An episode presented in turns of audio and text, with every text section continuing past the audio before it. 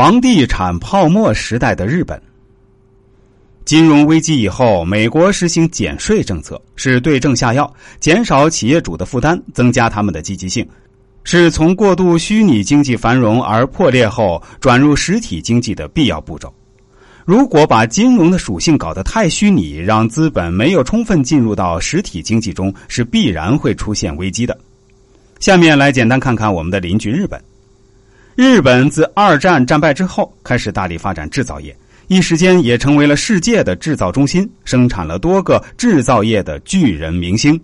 难能可贵的是，日本制造业注重严谨的作风和科技的含量，所以日本的 GDP 一度紧跟美国，成为世界第二大经济强国。从初级加工业逐步跃升到精加工制造业，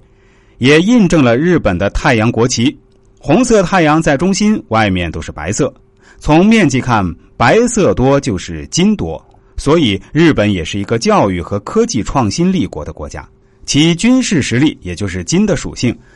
也终将会再次加强。日本必然会走上军事霸国的这条路，这一点我们的国家和人民不得不防。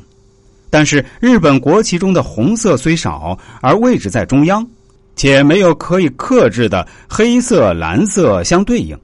这样就形成了红色无质的形态。所以，日本在加工业大力发展之后，在出口创汇型的经济大力发展之后，社会财富和经济力量无法顺利导入第五阶段水中，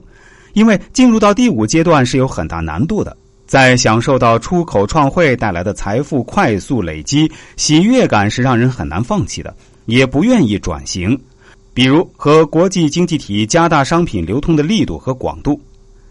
过度的保护自身的弱势产业，造成出口的行业优势明显，贸易顺差越来越大，社会财富的快速累积，在没有足够的流通和竞争情况下，资本无处可去，自然就跑到第四阶段的房地产中去了。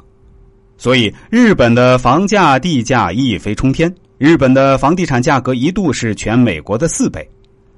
反过来讲，如果房地产业过度繁荣，一定会挤压和排斥经济步入第五阶段的最高层次，而进不到最高层次的经济体都是有很大矛盾和缺陷的。通俗的讲，如果日本没有让房地产过度繁荣，美国就没有机会造成日本的经济动荡和危机。而汇率的波动之所以能造成日本经济大危机，首先是内在因素为主的经济结构不合理造成的。